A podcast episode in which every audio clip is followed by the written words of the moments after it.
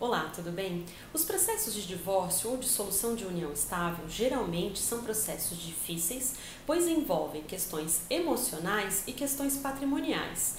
E você sabia que é possível definir as regras na hora do divórcio através de um pacto antinupcial feito antes do casamento?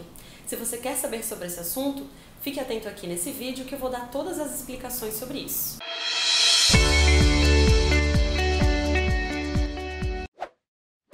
Necessário explicar o que é o pacto antinupcial. O pacto antinupcial nada mais é que um contrato feito de comum acordo entre as partes antes do casamento. E para você fazer um pacto antinupcial, é necessário você procurar um advogado de sua confiança para que ele lhe dê todas as orientações. Porque o pacto antinupcial, ele é obrigatório para três regimes de bens, que é o regime da comunhão universal, regime da separação total de bens e participação final nos aquestos. Então, se você escolher qualquer um desses regimes, o pacto ele já é obrigatório.